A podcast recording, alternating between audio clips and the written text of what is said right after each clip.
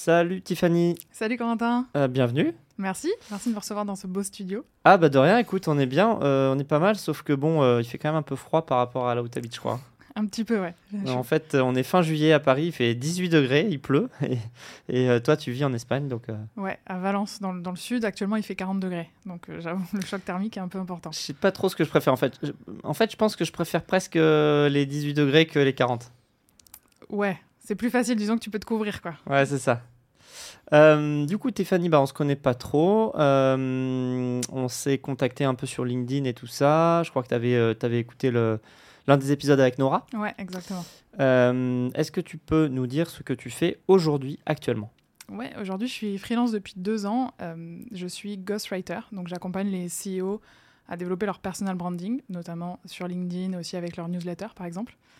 Euh, et plus globalement, voilà, je fais tout ce qui est un peu rédaction, euh, marketing digital, quoi. D'accord, donc tu fais euh, à ton compte de la rédaction du marketing, euh, notamment pour les dirigeants et, des, clients, des, des sociétés. Alors, toi, tu es un cas un peu particulier dans ce podcast parce que c'est pas que tu n'as pas complètement fait d'études, tu as fait un peu des études mais qui n'ont rien à voir avec ce que tu fais aujourd'hui. Euh, du coup, c'est un peu le deuxième concept de ce podcast, c'est euh, aussi de, de, de prendre pas que des gens qui n'ont pas fait d'études du tout, mais c'est aussi de, gens, de, de montrer en fait euh, que tu peux faire des études et qui sont très très différentes de ce que tu vas faire après. Toi, en fait, à la base, tu as fait un peu d'études. Toi, tu viens de Bordeaux, je crois. Ouais, exactement. tu as fait des études à Bordeaux Oui. Ouais. Et donc, tu as, choisi de faire des études assez courtes. Ouais. Euh, pourquoi ce choix d'ailleurs? Euh, alors, c'était pas un choix au début. En fait, j'ai passé mon bac, je suis partie à la fac parce que je savais pas trop quoi faire. Fac de quoi? Éco-gestion. Et puis rapidement, euh, en fait, au bout d'un mois et demi, deux mois, je me suis un peu demandé ce que je faisais là. Euh, et en fait, l'été entre mon bac et, euh, et la fac, j'ai bossé chez McDo. Il y avait un, un McDo qui ouvrait juste à côté de chez moi, donc j'ai commencé à bosser là. J'ai continué le week-end en même temps que la fac. Et puis rapidement, quand je me suis rendu compte que bon, la fac, c'était pas trop pour moi, j'ai du coup pris une année sabbatique, on va dire, où j'ai bossé full-time chez McDo. Mais j'avais quand même envie, tu vois, d'avoir un, un petit diplôme, un minimum, quoi. Donc euh, je me suis relancée sur un BTS. Et euh, donc c'était un BTS vente. Donc, donc tu as fait un BTS vente à 19-20 ans, quoi, vers, Ouais. vers 19-20 ans. Et ça, c'est un BTS vente, c'est deux ans? Ouais. Et ça t'apprend quoi? Ça apprend. Alors, c'était vraiment euh, du B2B, donc euh, négociation, euh, vente. Tu vois, j'ai fait un stage chez Toshiba, dans les télécopieurs. Donc, à l'époque, tu vois, je faisais de la prospection téléphonique toute la journée, appeler des boîtes pour savoir quel type de télécopieur ils avaient. Prospection physique aussi. Enfin, c'était il y a, une dizaine d'années, donc c'était vraiment hard. Il n'y avait pas LinkedIn comme aujourd'hui. C'était formateur, mais en fait, je me voyais pas. Euh, continuer dans les études parce qu'il y avait un peu un décalage entre ce qu'on nous apprend à l'école et moi j'étais déjà dans le monde professionnel. Et en fait, ce qui est bien chez McDo, c'est que tu as. c'est très. euh, comment dire Il y a- des grades, c'est très normé, il y a des process, etc. Et si tu te donnes et tu suis les, les feedbacks qu'on te, te fait, tu peux évoluer assez rapidement. Quoi. Et, donc, moi, ça, ça me plaisait. Euh, ça allait vite. Je, je voyais que je pouvais rapidement évoluer. Et en fait, l'école, c'était très loin de, de cette réalité-là. Donc tu as une mentalité plus de terrain, pragmatique, un peu plus, entre guillemets, parfois c'est un peu cliché, mais à l'américaine, c'est ça? Ouais, voilà, c'est ça. Et, et tu vois, de voir euh, concrètement, euh, bah, je travaille, je me donne, j'écoute ce que mes supérieurs me disent et je vois que je progresse. Alors qu'à l'école, c'est très abstrait, tu vois. Et encore, j'étais en BTS où, euh, où je faisais quand même des périodes de stage et j'avais un jour par semaine en entreprise. Mais je voyais pas vraiment ce que je pouvais faire. Et surtout, le lundi au vendredi euh, 8-18, tu vois, ça me, ça me faisait pas du tout rêver quand j'avais 20 D'accord. ans. Euh, du coup, bah, j'ai fait mon BTS et puis, euh, puis je l'ai eu. euh, j'ai fini première de ma promo et tout. Mes profs me disaient il faut que tu continues en école de commerce et tout. Mmh. Moi, j'avais pas du tout envie, quoi. Et donc, euh, en fait, chez McDo, on m'a proposé d'évoluer sur un poste de manager. Parce que tu avais envie de bosser vraiment ra- Ouais. rapidement. Exactement. Ok. Et, et tu vois, quand t'as 20 ans et qu'on te propose de passer manager, de gérer des équipes de 20-30 personnes, Ah ouais, 20 ans de personnes. ah ouais, chez McDo, ça va vite, hein. Mais euh, du coup, c'est quel c'est le McDo euh, où tu bossais à, côté de chez toi qui t'a rappelé et qui t'a proposé ça? Bah, en fait, j'ai jamais arrêté de bosser euh, pour eux. Ah, tu si bossais à temps partiel? Exactement, je bossais que les week-ends. J'avais un contrat à 14 heures par semaine, un truc comme ça. Pendant tout mon BTS, etc. Et, ça se passait très bien. Et, et après aussi, tu as le côté... donc il y a le job qui est, qui est plutôt cool, avec comme ça ce feedback très rapide et cette évolution rapide. Et puis il y a le fait que, tu vois, ton équipe, ça, ça devient un peu... Enfin, c'est tes potes, tu vis avec eux, tout le monde a 18, euh, 25 ans. Il y a une super ambiance. Donc en fait, ça crée euh, une, une espèce d'émulsion où euh, j'étais très bien dans ce monde-là. Et voilà, et, et en fait, je voyais pas... euh, à 10, 15 ans, ce que, enfin, tu vois, dans 10 ans, qu'est-ce que j'allais faire. Je voyais Ok. qu'aujourd'hui, ça me plaisait, qu'on me donnait Tu, des tu veux dire que opportunités tu te, posais, d'évolution. tu te posais pas de questions. Voilà, exactement. D'accord. Mais et t'as jamais autour de toi, dans, dans tes amis de lycée et tout ça, eux, ils faisaient des études euh, Plus longue Un petit peu, mais pas trop. Pas tant que vois. ça Non, Ok. pas tant que ça. Ok. Euh, et puis j'ai pas de modèle aussi, tu vois, dans ma famille, bah, je suis la première à avoir eu le bac, la première à avoir fait des études supérieures. Euh, mes amis autour de moi, euh, bon, il y en a qui sont partis à la fac, mais tu vois, c'était pas, je baignais pas dans cet univers où il faut absolument faire des études, etc. C'était important d'avoir pour moi un diplôme minimum qui me permette de bosser, donc c'est pour ça que j'ai fait un BTS, tu vois, en me disant, bah, on sait jamais, euh, quand j'en aurai marre de McDo, j'aurai toujours ce, bagage, tu vois. Euh, mais euh, pas cette ambition de faire de grandes études et aussi pas ce modèle de. Enfin, tu vois, j'avais envie d'être, de faire une carrière, mais euh, comme j'avais au- autour de moi aucun rôle modèle, tu vois, dans, le marketing, même, même en commerce en fait. J'ai fait un BTS commerce et, ce que je voyais, c'était, bah, tu vois, mon stage, vendre des photocopieurs, euh, ça me faisait pas rêver quoi. Hmm. Donc euh, voilà, j'ai pris ce qui me plaisait sur le moment et c'était. Tes parents, faisaient quoi? Euh, ma mère est secrétaire de mairie et mon père euh, électricien de métier. Il touche un peu à tous les corps de, de métier. Quoi. Ok. Donc, toi, ce que tu dis, c'est que quand on n'a pas fait d'études, on peut trouver un premier job relativement facilement si on bosse, Ouais. si on si on rechigne pas à la tâche. Par exemple, chez McDo, donc tu dis c'est plutôt facile que difficile de, trouver trouver un un job job sans avoir fait d'études. C'est pas Ouais. trop difficile. Non. Et par contre, après, comment est-ce que c'est possible de progresser, euh, tu vois, sans avoir de, di- de diplôme ou en tout cas euh, un, bac plus 2 euh, Est-ce que c'est est-ce que c'est facile ou difficile de progresser dans la boîte? Bah, quand tu es dans des entreprises type McDo, c'est facile parce qu'en en fait, on regarde pas ce que tu as fait avant. Tu vois, quand tu rentres chez McDo, que tu as juste ton brevet des collèges ou un bac plus 5, euh, on est sur la même, le même D'accord. pied d'égalité. Vous êtes considéré euh, pareil. Exactement. Ok. Et ensuite, c'est vraiment bah, ce que tu donnes sur le terrain, euh, les feedbacks de tes managers, euh, tu écoutes, tu appliques et, et- et tu te donnes. quoi. C'est vraiment ça et c'est une évolution qui, qui peut être très très rapide si tu fais le job et si tu es capable de te remettre en question, etc. Donc à la sortie de ton BTS, c'était en quelle année? 2011 2011. Donc en 2011, tu as cette proposition de McDo Ouais. pour être manager de 20-30 personnes. Ouais. Dans un seul McDo? Ou dans plusieurs Ouais, dans un seul McDo. En fait, euh, je bossais dans un qui, est- qui fait partie d'une franchise où il y a 14-15 restaurants. D'accord. Donc en fait, c'est une, genre une grande entreprise avec 15 restaurants et du coup, moi j'ai bossé dans 4 différents. Quatre ça différents. fait comme une mutation, mais ça reste euh, dans la même zone, quoi, autour de Bordeaux. Euh, et ça gagne combien un manager chez McDo comme ça? Alors il y a plusieurs grades. Euh, le premier grade, alors c'était il y a 10 ans, hein, donc les salaires ont dû euh, évoluer, enfin en tout cas avec le SMIC et tout, j'espère. Euh, je sais plus, tu vois. à, peu près. hein. J'étais à peut-être 1003, 1004 net. D'accord. Euh, Donc euh, donc au donc c'est pas c'est pas si bien payé que ça pour encadrer quand même 20 ou 30 personnes. Non, c'est euh, c'est même très mal payé, on va se le dire honnêtement, parce que c'est effectivement, tu encadres 20 à 30 personnes, tu bosses euh, pas, euh, du lundi au dimanche, de 6h le matin à minuit, 1h le soir. Alors, pas tous les jours, hein, mais en fait, c'est des, des, c'est des plannings qui tournent. Euh, donc, on bossait 4 jours par semaine avec 3 jours de repos. Donc, tu peux bosser euh, lundi, tu vas faire 6h, 16h, euh, mardi, pareil, et puis mercredi, t'es de repos, jeudi aussi, vendredi, tu fais 14h minuit, samedi 14h minuit et dimanche de repos, tu vois. Et la semaine d'après, ça change. Et vous étiez combien de managers? Alors, ça dépend de la taille des, des restaurants, en fonction du chiffre d'affaires, mais en gros, les équipes, c'est entre, je sais pas, 5 et 8 managers, je dirais, plus un directeur. 5 et 8 managers pour un resto? Ouais. Ok. Ok. Donc toi, tu étais l'une de ces 5 à 8. Ouais. Et ça, ça a duré combien de temps pour toi? Bah, chez McDo, j'ai fait 8 ans en tout. Ouais, ouais Donc, mais, mais euh, à, ce, à ce cinq- premier poste de manager? Euh, un an, il Un me an, semble. En ok. fait, c'est la période de, de formation où on t'apprend vraiment toutes les bases euh, du management. Il y a une grosse partie aussi sécurité alimentaire puisque tu travailles dans la restauration. Euh, c'est très, très formateur. Et au bout d'un an, à peu près, je suis passée sur le grade suivant, qui est en gros manager confirmé, quoi. Ok. Et là, tu, là, tu prends une augmentation et tu. Ouais. Ok. Donc, ok. Et là, tu es resté combien de temps dans ce deuxième euh, grade? J'ai dû rester euh,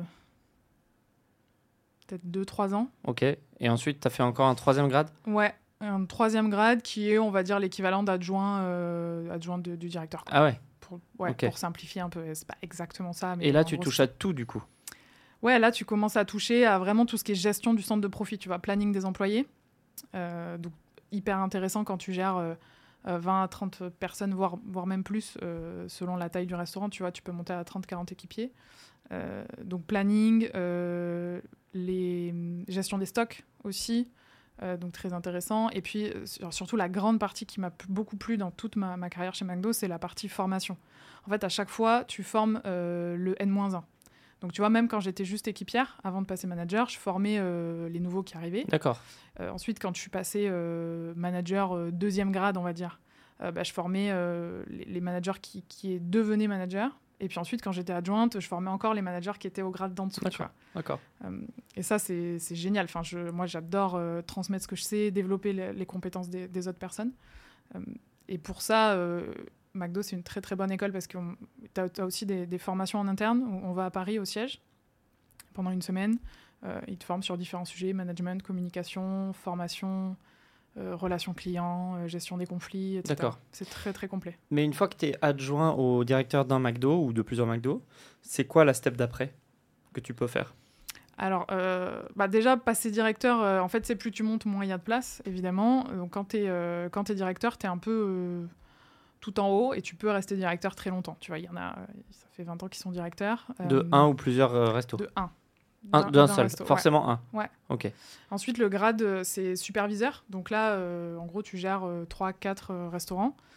Bah là, déjà, tu vois, moi, dans la franchise où j'étais, donc il y avait 15 restos, il y avait que 3 superviseurs. Ouais, ouais. Et puis souvent, bah, c'est des, des gens qui restent en poste euh, Ok. 20 ans, tu vois, jusqu'à la retraite. Ouais. Après, il y a des possibilités d'évolution à McDo France, du coup, au siège, euh, de rejoindre bah, euh, la formation euh, ou le développement des opérations.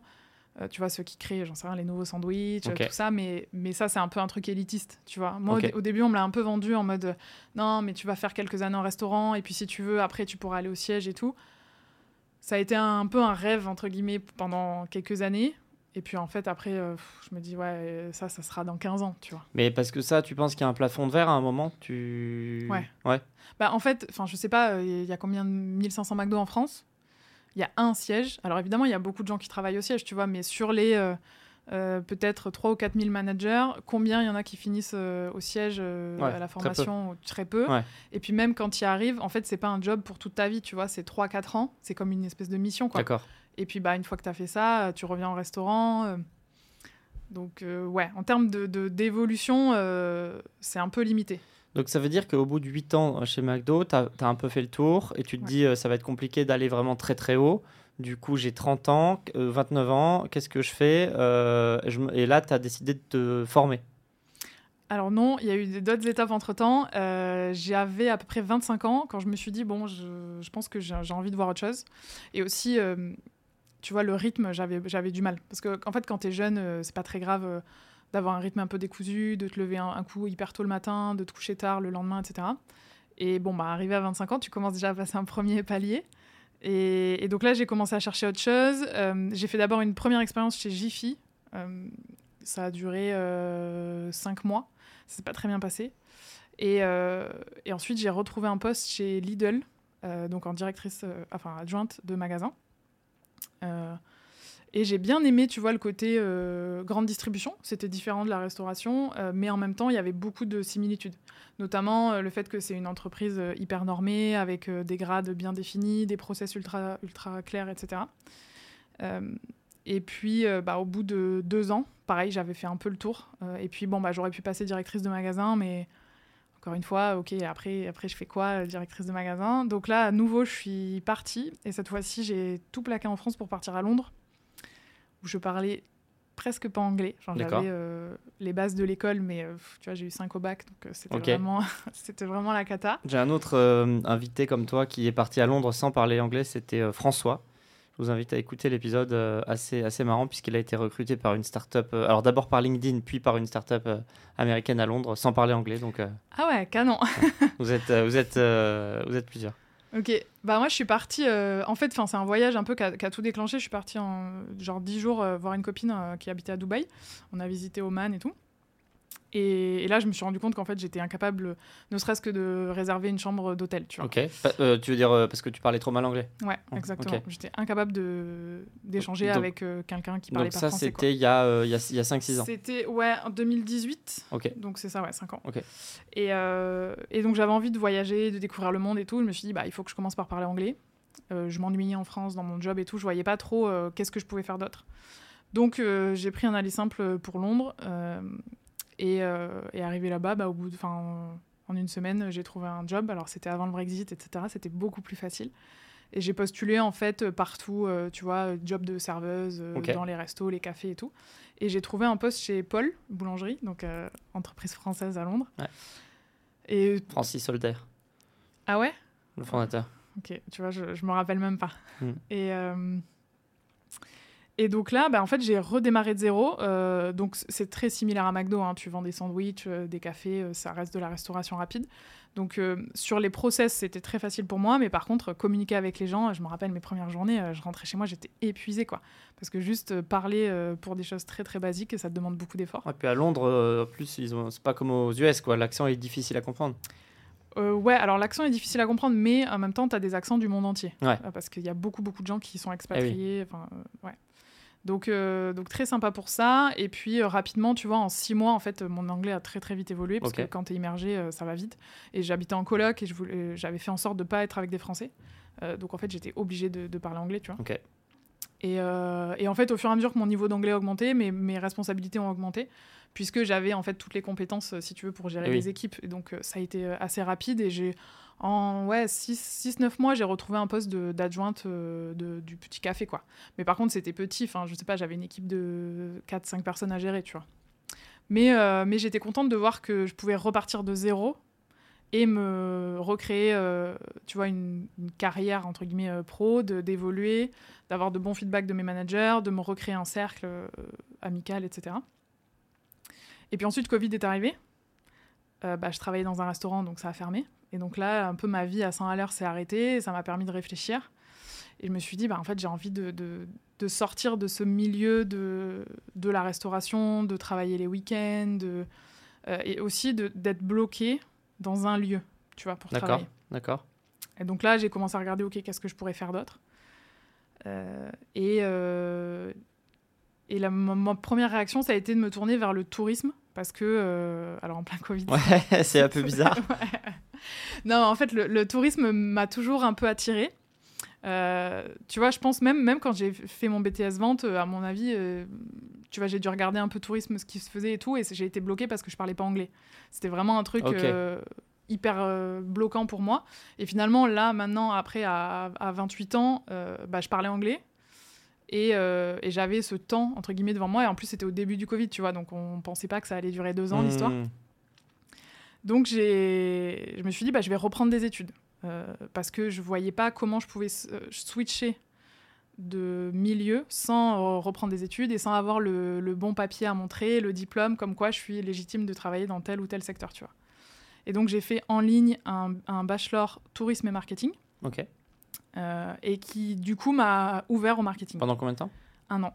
Un an. En fait, Tous en les jours. septembre 2020 jusqu'à septembre 2021. Du coup. Euh, à, distance en, ligne. Ouais, exactement. Ah, l'école est en France. Ok.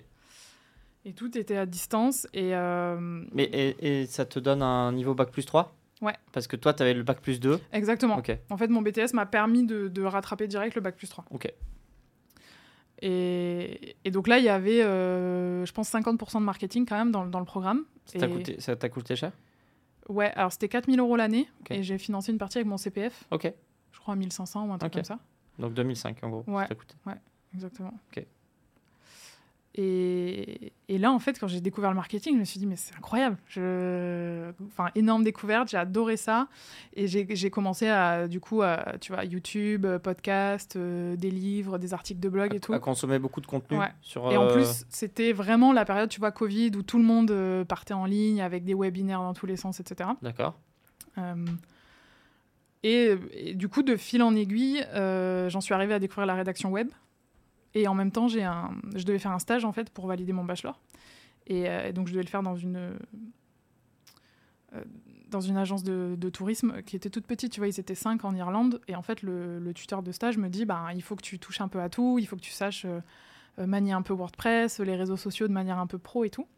Et là, je me suis dit, bah, la meilleure façon d'apprendre, c'est de faire moi-même, tu vois. Donc j'ai créé mon blog où je parlais expatriation à Londres, voyage, etc. Et j'ai écrit mes premiers articles comme ça. Et je me suis rendu compte que j'aimais écrire, j'avais des bons feedbacks. Alors au début, euh, c'était papa-maman. Ouais. Et puis après, euh, des gens que je connaissais pas qui me disaient Ah, il était trop cool ton article et tout. Et je me suis dit Tiens, euh, il y a peut-être un truc à creuser. Donc j'ai fait une formation en ligne de rédaction web SEO. Ok. Co- combien de temps? Ça a duré 3-4 mois. 3-4 mois C'était un truc en. C'était sur quoi? Quelle plateforme? C'était le comptoir des rédacteurs. Ok. Euh, et à l'époque, enfin, tu vois, j'ai payé ça 180 euros. Ouais, pas cher. Ouais. Pas cher, c'était le tout tout début des, Ok. des- des formations comme Et- ça. Et vous étiez, euh, vous étiez quoi, une classe de 30 à suivre ça à peu près? Non, non, j'étais toute seule. Enfin, en fait, c'était euh, c'était des PDF. Il y avait genre 10 ou 12 modules. À chaque fois, je devais lire un PDF qui faisait euh, 3-4 pages. Il y avait un exercice. Je, je renvoyais l'exercice écrit et j'avais des feedbacks écrits sur mon exercice. Ok. C'était très, très basique. Mais euh, comme j'apprends, euh, je suis assez autodidacte et euh, Ça tombe bien que tu sois là. Ouais, exactement.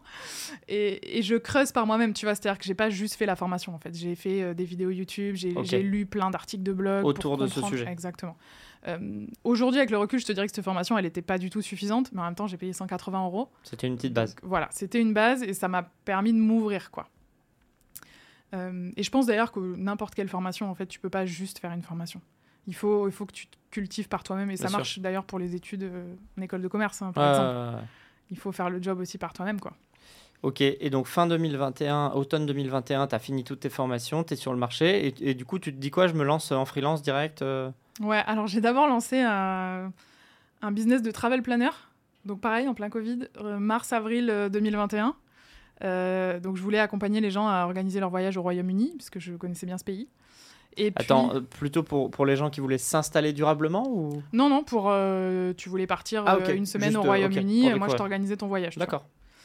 Euh, et puis j'avais bon espoir que le Covid euh, se, se termine, quoi. Et, mais ça se terminait pas, et il y avait toujours les confinements, les machins. Et je me disais, bah, il faut que je, faut que je commence à gagner de l'argent, quoi. Donc pourquoi pas proposer un peu de rédaction web.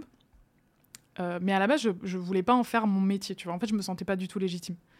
Euh, pour moi, le marketing, euh, c'était que les grands des écoles de commerce, des agences parisiennes qui faisaient ça, euh, qui j'étais moi, tu vois, pour Hmm, conseiller les clients et tout. Mais bon, j'avais besoin de gagner de l'argent, tu vois. Donc en fait, j'ai mis une story sur Insta avec mes, je sais pas, 500 abonnés. j'ai dit, ouais, si vous voulez, euh, je fais un peu de rédaction et tout. Et j'ai une. euh, alors maintenant, c'est une copine, mais à la base, on, se- on se suivait juste euh, vite fait, tu vois, qui est consultante SEO. Ouais. Qui me dit, bah en fait, moi, j'ai plus de place. Là, j'ai j'ai un, besoin de rédac. Est-ce que ça te dit, tu vois? Donc j'ai commencé à faire un article, puis un deuxième, puis un troisième.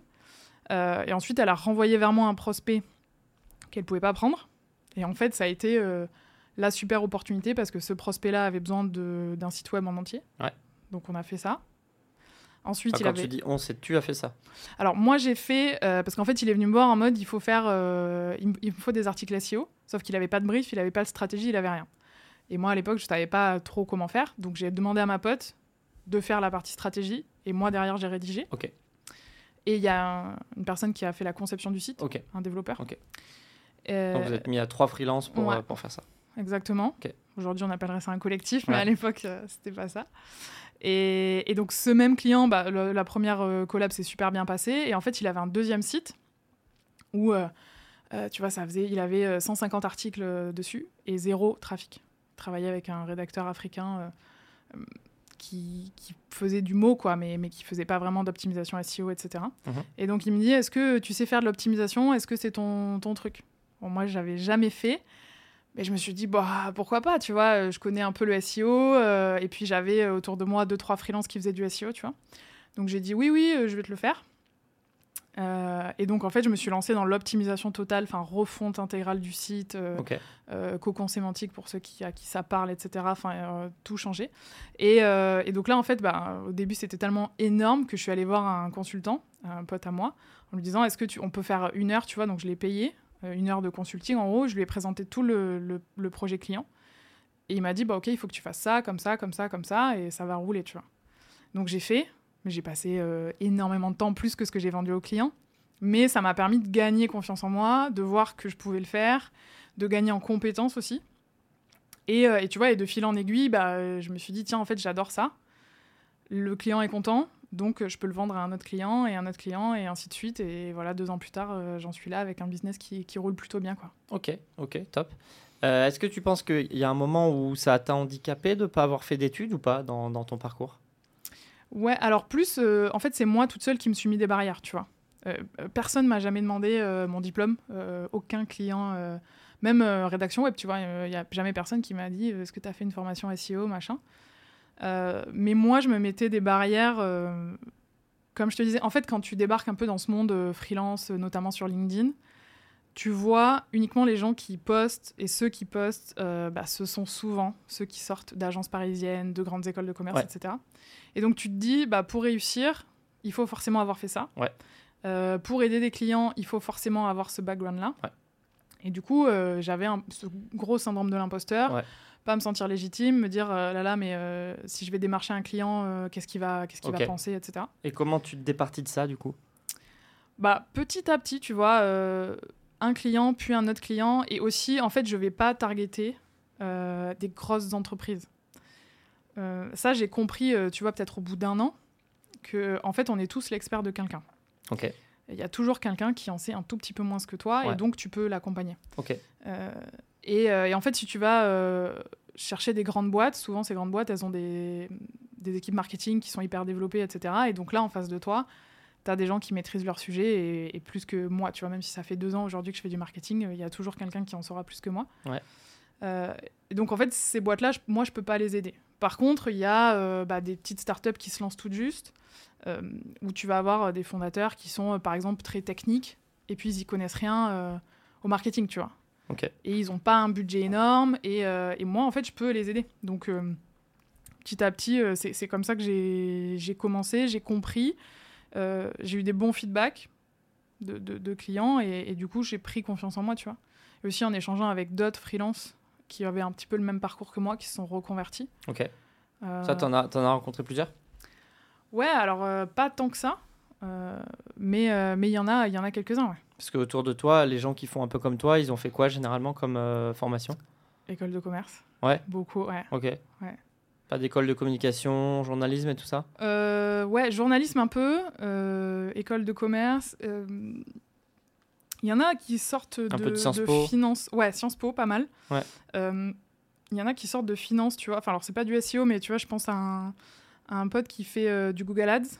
Euh, lui, il était vachement. euh, je sais plus, il a fait 5 ans, tu vois, euh, et il travaillait en cabinet d'audit et tout. Il était dans la finance, donc lui aussi s'est reconverti dans le marketing. Mais, mais tu as quand même, tu vois, ce diplôme, ce bac plus 5, Ouais, etc. ouais. Quoi. Et justement, si toi, tu avais fait des, un bac plus 5, une grande école de commerce, d'ingénieur, de finance, à la fac, peu importe, Dauphine, je sais pas, en marketing ou en finance ou, ou- ou whatever, euh, ta carrière, est-ce que tu penses qu'elle aurait été comment Est-ce qu'elle aurait été différente, plus rapide, plus classique, euh, la même? Je pense qu'elle aurait été classique. euh, je pense qu'aujourd'hui, on entend beaucoup de, personnes qui ont fait justement ce schéma que tu décris et qui, à 30 ans, ont tout lâché pour se- soit se lancer en freelance euh, Yes. sur des postes qui ont plus de sens pour eux. Pour une sorte de burn-out ou Ouais, exactement. Ou, euh, tu vois, moi, j'ai pas mal voyagé ces deux dernières années et souvent, quand tu rencontres euh, les fris sur la route, là, ils se sont tous, ils t'ont dit, j'en avais marre d'être en open space à Paris, j'ai tout lâché, etc. Je pense que j'aurais suivi ça. Parce que, euh, parce que j'ai un peu cette tendance, tu vois, à rentrer dans les clous euh, et à suivre le chemin qui est, qui est devant moi, quoi. Mais jusqu'au moment où ça te saoule et où t'envoies Ouais. un peu le truc péter. Exactement. Ok. exactement. Parce que donc, ça veut dire que tu as fait un peu de digital nomade euh, ces Ouais. dernières années? Ouais, depuis de, enfin, ces deux dernières années, ouais. Ok, donc tu as passé des périodes de plusieurs mois, plusieurs semaines, un peu partout dans le monde? Ouais, j'ai fait, j'ai fait 9 mois en Amérique centrale, en 2021. Euh, l'année, en 2022, j'ai pas mal bougé en Europe. Euh, et puis, euh, en début de l'année, là, j'étais en Australie. J'ai fait 3 mois en Australie. Et là, je suis rentrée. Maintenant, je suis installée à Valence, en Espagne. Ok, Et j'arrête de bouger. Enfin, j'arrête de bouger. Je vais vivre entre Valence euh, et Bordeaux, qui est du coup mon, ma ville d'origine. d'accord. Euh, J'aime bien avoir ces deux bases. Euh, mais voilà, la vie de, de nomade à fond, pour l'instant, est derrière moi parce que c'était super, j'ai adoré. Mais c'est difficile de, de développer un business. Enfin, tu peux développer un premier stade et vivre correctement. Mais là, aujourd'hui, j'ai envie de, de passer le stade suivant et tu, tu peux pas faire ça si tu bouges tous les mois. C'est quoi. le stade suivant? Passer, euh, tu vois, aller chercher les 100K de, de chiffre d'affaires par moi-même et euh, collaborer avec d'autres personnes sur des projets. Euh, tu vois, quand tu as 10 heures de décalage horaire, c'est difficile de bosser à deux ou trois sur un projet. Euh, développer le côté, euh, tu vois, là, donc je t'ai dit, j'ai mes clients en prestat de service. Et là, je, je fais un petit peu de mentorat, coaching. Euh, donc là, je prépare un bootcamp pour la rentrée, par exemple. En quoi En rédaction ou? Ghostwriting. Ok. Accompagner les, les rédacteurs SEO et copywriters à, à- à devenir ghostwriter. Ok. Euh, et donc voilà, ça, c'est des, des types de projets que, qui sont difficiles à faire à, à distance et quand tu bouges euh, tout le temps, en fait. Est-ce qu'il y a des études que tu aurais aimé faire? Ouais, une école de commerce. Ok. Pourquoi? Euh, parce que je pense que ça m'aurait euh, rendue plus curieuse. Euh, tu vois, depuis que je suis dans le, dans le domaine du marketing et du, du business de manière générale, je, je consomme beaucoup de contenus euh, qui sont très stimulants intellectuellement, notamment aussi beaucoup de contenus en anglais depuis que je parle anglais. Euh, et du coup, je pense que si j'avais été en école de commerce, j'aurais été ouverte à, à ce monde-là beaucoup plus tôt. D'accord. Donc ça m'aurait stimulé intellectuellement, je pense, beaucoup plus tôt. Et j'aurais fait aussi des rencontres. Euh, tu vois, le- tout le réseau euh, que tu peux te faire quand tu es en école de commerce, euh, je pense que ça m'aurait... Ça, ça t'a manqué. Ouais. Ok. T'as pas d'enfants? Non. Et si t'as des enfants un jour, tu vas les pousser à étudier ou pas? Dure cette question. Et à faire quelles études? Euh, franchement, je, je, je sais pas, parce que pour moi, c'est pas... euh, c'est pas obligatoire du tout de faire des études, tu vois. Enfin voilà, euh, je te raconte mon parcours et je suis très fière de là où je suis aujourd'hui. Et des fois, je dis, ouais, j'aurais aimé faire une école de commerce et en même temps, je, je- j'en serais pas là aujourd'hui Ouais. Si j'avais pas fait tout mon parcours, tu vois. Euh, y a- j'ai, euh, chez McDo et Lidl, et j'ai appris beaucoup de soft skills qui me servent aujourd'hui en tant que freelance, tu vois. Euh, donc, je suis très contente d'avoir fait ça. Je pense que, je- je- honnêtement, je les pousserai pas forcément, mais en tout cas, je leur donnerai toutes les clés, tu vois. Euh, moi, ce qui m'a peut-être manqué côté de mes parents, et, enfin, c'est pas du tout leur faute parce que Mhm. eux non plus n'avaient pas ça, Ouais. c'est que, en fait, ils savaient pas. Euh, Ce qu'il fallait savoir pour, ouais. pour, pour, euh, pour rentrer dans ce Tu genre vois de milieu. Ouais, c'est ça. Ils m'ont toujours dit non, mais si, si tu veux, euh, nous on sera là, on t'aidera, euh, tu fais ce que tu veux, etc. Mais en fait, ils n'étaient pas moteurs de potentiellement mes études, etc. Ouais, ils puis- étaient en soutien. Et puis tu as dit que tu n'avais pas non plus de rôle modèle tout à l'heure. Ouais. Euh, en gros, de gens autour de toi qui avaient fait des grandes études et Mm. faisaient des. D'ailleurs, justement, ces gens-là, tu les vois comment? Les gens qui ont fait des grandes écoles, des grandes études? Comment tu les vois? Comment tu les perçois? Je les vois. euh, C'est une bonne question. euh, Je les vois un peu, enfin, socialement, pas dans la même case que moi, tu vois. Plus cultivé, plus euh, et aussi au niveau de l'argent.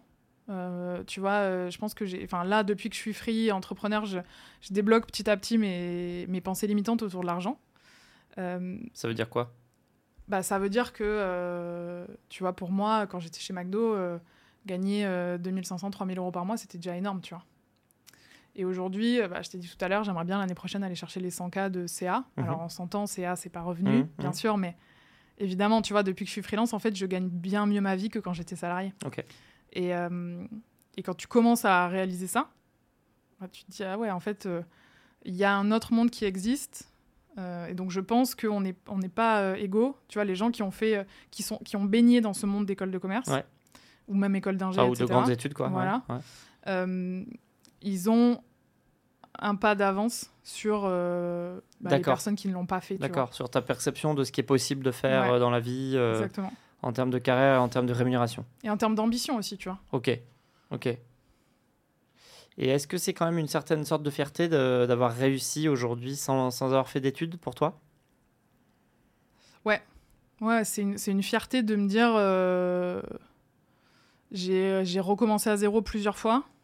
Euh, et aujourd'hui, euh, tu vois, je suis, je suis contente de ce que j'ai construit. Alors, je suis pas encore. euh, Enfin, tu vois, il y, a- il y a des solopreneurs qu'on voit sur LinkedIn qui font bien plus que moi, etc. Mais en tout cas, à mon échelle aujourd'hui, depuis deux ans, ce que j'ai construit, j'en suis euh, as- assez fière. Et puis surtout, j'ai tout fait toute seule, quoi. Ouais.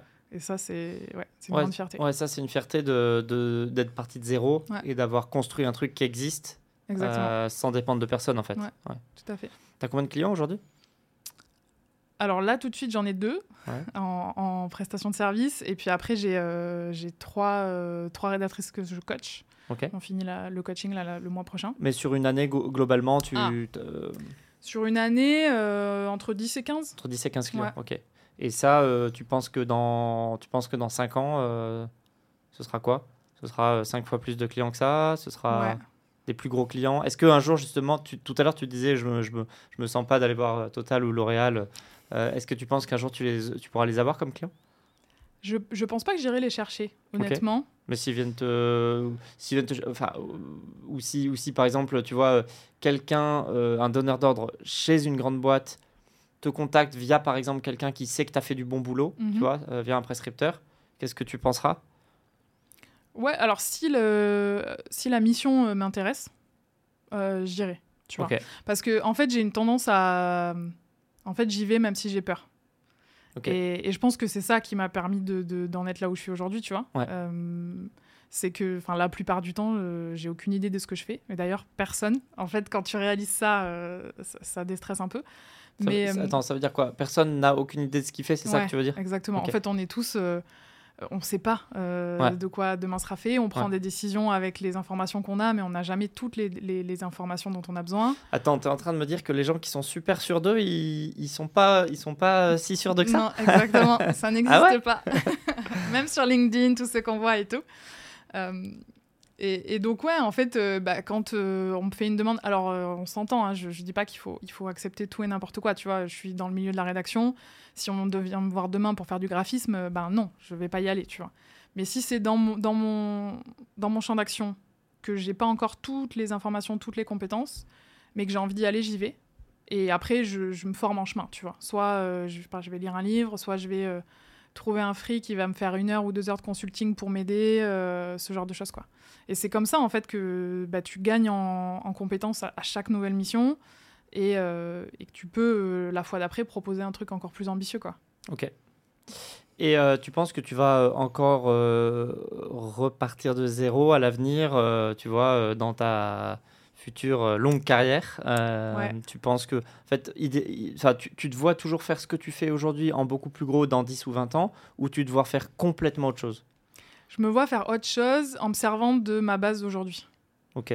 Euh, en fait, j'adore ce que je fais euh, aujourd'hui, mais, mais honnêtement, je pense que le côté quasiment 100% en ligne, à un moment, ça va un petit peu me, me lasser. Et je suis très, très intéressée par l'immobilier. D'ailleurs, euh, je- sur mes prestats de rédaction, je suis spécialisée pour les secteurs de l'immobilier et de l'investissement. Il y, a- il y a une fille que je, tu sais, tu, tu me demandais tout à l'heure quel podcast j'écoutais et j'ai oublié de te dire euh, le podcast richissime de Delphine Pinon. Ok, Je sais pas je si connais tu pas. le connais. Non. Euh, tu devrais l'écouter parce que c'est hyper intéressant sur l'immobilier. Ok, trop bien. Un de plus à écouter, Ouais. à sur, à ma sur l'investissement immobilier. ouais. Et Ouais. elle, elle, elle m'a reçu dans son podcast il y a quelques années. Ok, Voilà. trop bien, bah, j'ajoute. Et, euh, et donc c'est un secteur qui m'intéresse beaucoup. Là, tu vois, je suis en train de faire mon premier investissement euh, à titre perso, avec un petit studio. euh, et c'est plus ça que je me vois euh, développer. Mais je te dis ça dans peut-être 10 ans, tu vois. là, je me dis, bah, je fais un premier investissement, j'en ferai peut-être un deuxième d'ici 5 ans. En attendant, je prends un peu en connaissance, compétences dans ce milieu. Et, et en fait, je sais que en fait, le- la, la rédaction, le storytelling, le copywriting, ce sont des compétences qui sont hyper transversales et que tu as besoin euh, partout, tu vois. Ouais. Euh, Ce que tu veux dire, c'est que ce que tu as appris là et ce que tu es en train d'apprendre là, tu vas pouvoir euh, les utiliser, les mettre à profit dans n'importe quel domaine, c'est ça? Ouais, exactement. Ok. Tu vois, là, par exemple, il fallait que je demande un prêt, du coup, pour financer mon, mon investissement locatif. Et bon, sur le papier, j'ai pas un dossier qui fait rêver, tu vois. Je suis, je suis indépendante depuis deux ans. euh, et du coup, j'ai fait une presse euh, story télé euh, avec du joli copywriting pour ma banquière. Et c'est passé, tu vois. Euh, alors que je lui aurais fait juste un mail en mode euh, Bonjour, euh, donnez-moi 50 000 euros. euh, je suis indépendante, j'ai qu'un seul bilan, etc. Elle m'aurait dit Ben non, madame. Ouais, ouais, Et en fait, là, je lui ai raconté une histoire. Alors, je n'ai pas, pas menti, hein, bien sûr. mais euh, j'ai mis les faits euh, de manière à, à créer une émotion en elle, tu vois. Elle se dise Ah, ben tiens, j'aime bien cette personne. Ouais, et sortir un peu du, de la pile du dossier, c'est-à-dire émerger, quoi. Exactement. C'est sûr que le storytelling, en fait, dans tout dans la vie, c'est très utile, quoi. Exactement. C'est ouf. Même pour une annonce pour le bon coin. Ouais, bien sûr, bien sûr. Ouais, pour, ven- bah, pour vendre un vêtement sur Vinted, Ouais, euh, c'est pareil. Exactement. c'est clair. Ok, trop bien. Bah, écoute, euh, merci Tiffany, on a fait un bon tour. Est-ce que tu voulais euh, ajouter quel- quelque chose sur euh, ce sujet bah, des études, des formations, du fait d'être autodidacte, de se former soi-même un conseil pour des gens qui, tu vois, qui, qui hésitent à faire telle ou telle formation ou à se lancer? Bah, je pense que rien n'est impossible, et encore plus aujourd'hui euh, avec toutes les ressources qu'on a en ligne, que ce soit en gratuit ou en payant. Euh, donc il ne faut pas, faut pas s'arrêter au juste, bah, j'ai pas le bon diplôme pour faire tel ou tel métier. Il faut juste y aller, trouver là, là où les personnes qui sont là où on a envie d'aller, leur envoyer un message, demander un call. Ça, c'est ce que tu fais? Ouais. Ok. Et, et même, et aussi, être OK de payer. Il y, y, a un peu ce truc, tu vois moi, aujourd'hui, si, si j'ai envie d'avoir une heure avec euh, une personne que j'estime experte sur le sujet, euh, bah, je vais payer une heure de son temps euh, pour l'avoir en one-to-one. et, une heure, ça peut tout changer. quoi. Ça, c'est intéressant ce que tu dis. Ouais. Bah, tu vois, je l'ai fait moi-même récemment. j'ai payé une heure, effectivement, avec un expert d'un sujet. Et effectivement, ça m'a beaucoup fait avancer. Ah ouais, c'est incroyable. Plutôt que. Alors, les formations en ligne, ça peut être aussi utile quand tu as besoin d'avoir juste une compétence très précise. Euh, mais sur toute la partie stratégie et tout, euh, parfois, euh, tu vois des, des, trucs qui durent 3 à 4 mois où tu dois regarder tes vidéos tout seul et tout. Alors ça, ça peut être utile quand tu démarres juste, mais il y a un moment où le one-to-one, ça vaut tout l'or du monde. Quoi. Donc il vaut mieux lâcher 300, 400 euros pour une heure avec quelqu'un plutôt que 1000 euros dans une formation que tu regarderas jamais les vidéos. Quoi. Ouais, bien sûr. Donc euh, voilà, tout est, tout est possible, il faut juste s'en donner les moyens, et se former, aller frapper aux bonnes portes. Ok, top. Bah écoute, merci beaucoup euh, Tiffany. Merci à toi pour l'invitation. Bon retour en pas en Espagne mais à Bordeaux et puis en Espagne ensuite, c'est ça? Ouais, exactement. Merci. Merci, salut. Salut. Euh, merci à, à, tout le monde pour votre écoute et je vous dis au prochain épisode. Bonne journée. C'est cool, c'est à peu près le